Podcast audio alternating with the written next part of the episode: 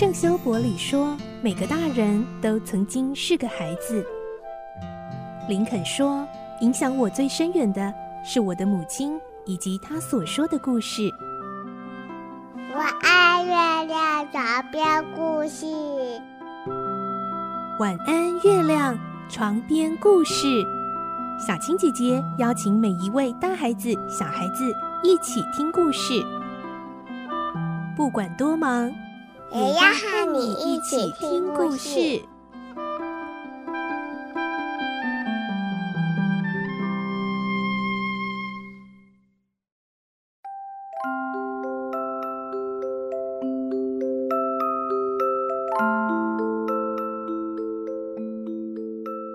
晚安，欢迎你和我们一起听故事。我是小青姐姐，我们继续来听《孤雏泪》的故事。今天是三十八集。上一集我们听到，在救济院的邦布尔和一个陌生男子谈话。这个男子好像在探听有关奥利弗的事，可是似乎他真正的目的并不是要找奥利弗。今天我们会听到。邦布尔知道这个陌生男子急着知道什么秘密，花大钱也在所不惜，所以决定好好利用这个机会大捞一笔。来听今天的故事，《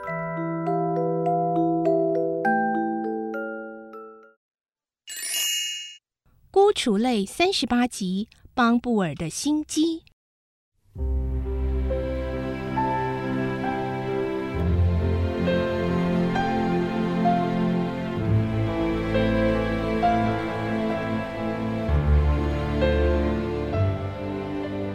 我所说的那个小鬼长得倒也十分清秀，陌生人说：“你想想看，你们救济院里有没有一个被送去棺材店当学徒，后来连夜逃到伦敦的小鬼？”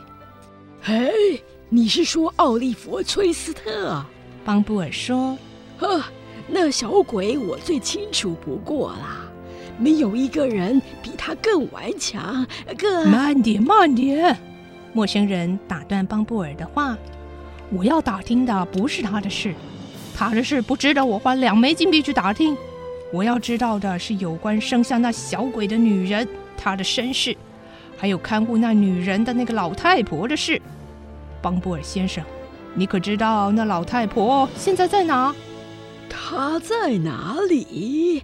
呃，这个嘛……邦布尔放下酒杯，不只是我。”就是其他人也很难告诉你她现在在哪里。你这话是什么意思？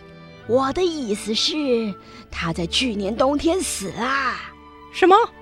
死了？陌生人突然陷入沉思。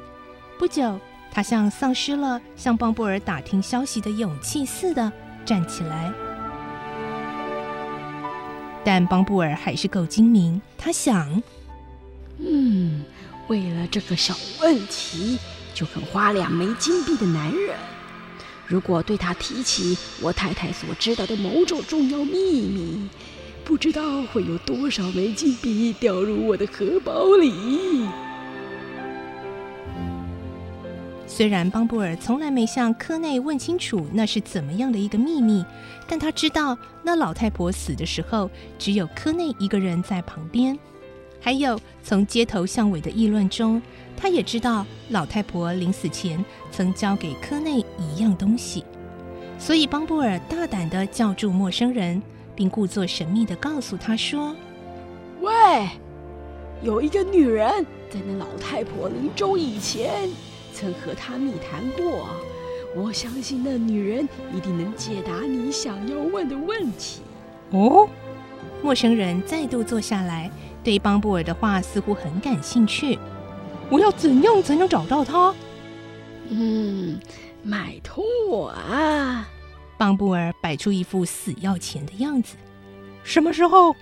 陌生人问。明天怎样？邦布尔回答。可以。陌生人说着，拿出一张纸，在上面写下地址。随后又画了一幅河岸附近的地图，交给邦布尔。明天晚上九点，带他到这儿来找我，秘密的带他来，懂吧？陌生人站起来，丢给他三枚金币后，走出酒店。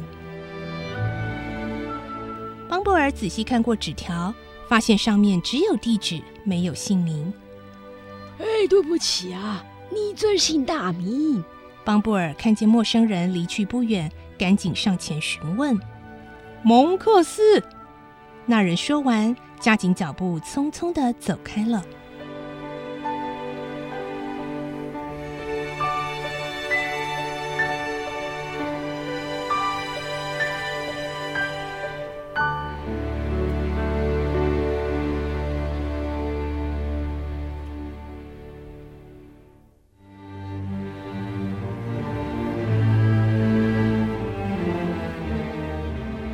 这是一个无风、阴沉、闷热的夜晚。看这上面画的，呃，好像就在附近。邦布尔参照地图来到郊外的河岸一带，在他身后两三公尺的地方，他的太太默默的跟着。河岸一带杂七杂八的布满了用破土砖砌成。或用旧船板钉成的违章建筑，这些违章建筑大部分都搭在离水流不到一公尺的沙地上。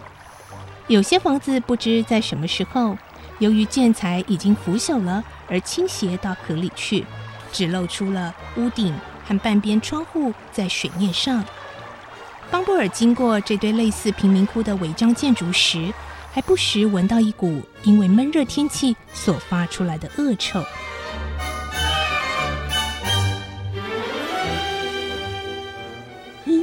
在这附近吧。邦布尔再度查看手中的纸条。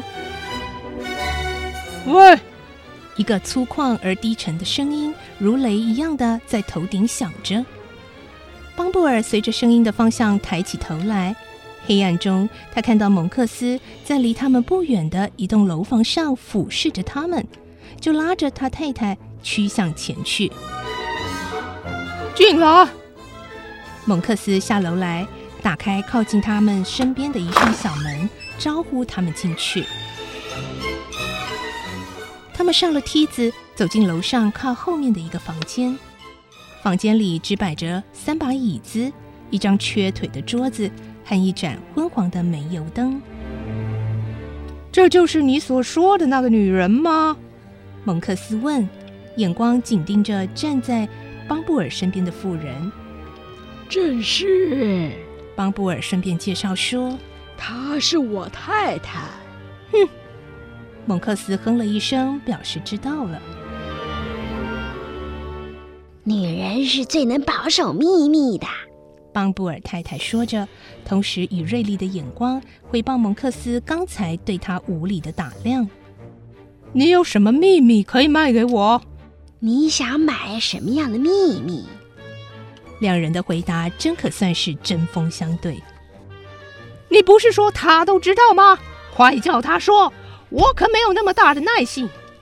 蒙克斯向邦布尔吼叫后，又对邦布尔太太说：“这样吧，你就先告诉我当时你所听到的话。”他只说了些关于那孩子母亲的话。邦布尔太太说。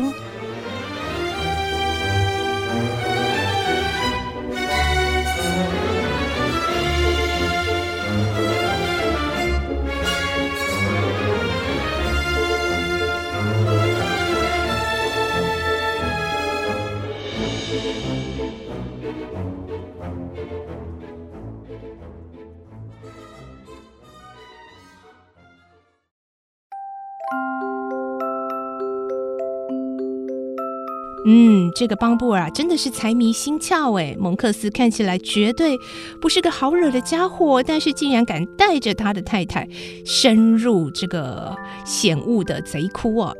为了这个钱财，不惜可能赔上自己跟太太的小命呢。但是蒙克斯还没有听到秘密，当然不会轻易动手喽。明天我们再继续来听，到底这项秘密交易最后是如何呢？明天再继续来听孤雏类的故事喽！我是小青姐姐，晚安，拜拜。小朋友要睡觉了，晚安。